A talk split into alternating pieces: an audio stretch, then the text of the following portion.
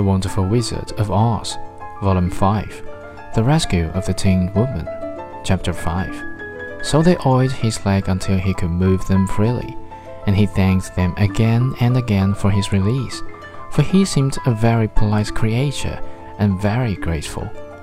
I might have stood here always if you had not come alone, he said. So you have certainly saved my life. How did you happen to be here? We are on our way to the Emerald City to see the Great Oz, she answered, and we stopped at your cottage to pass the night. Why do you wish to see Oz? he asked.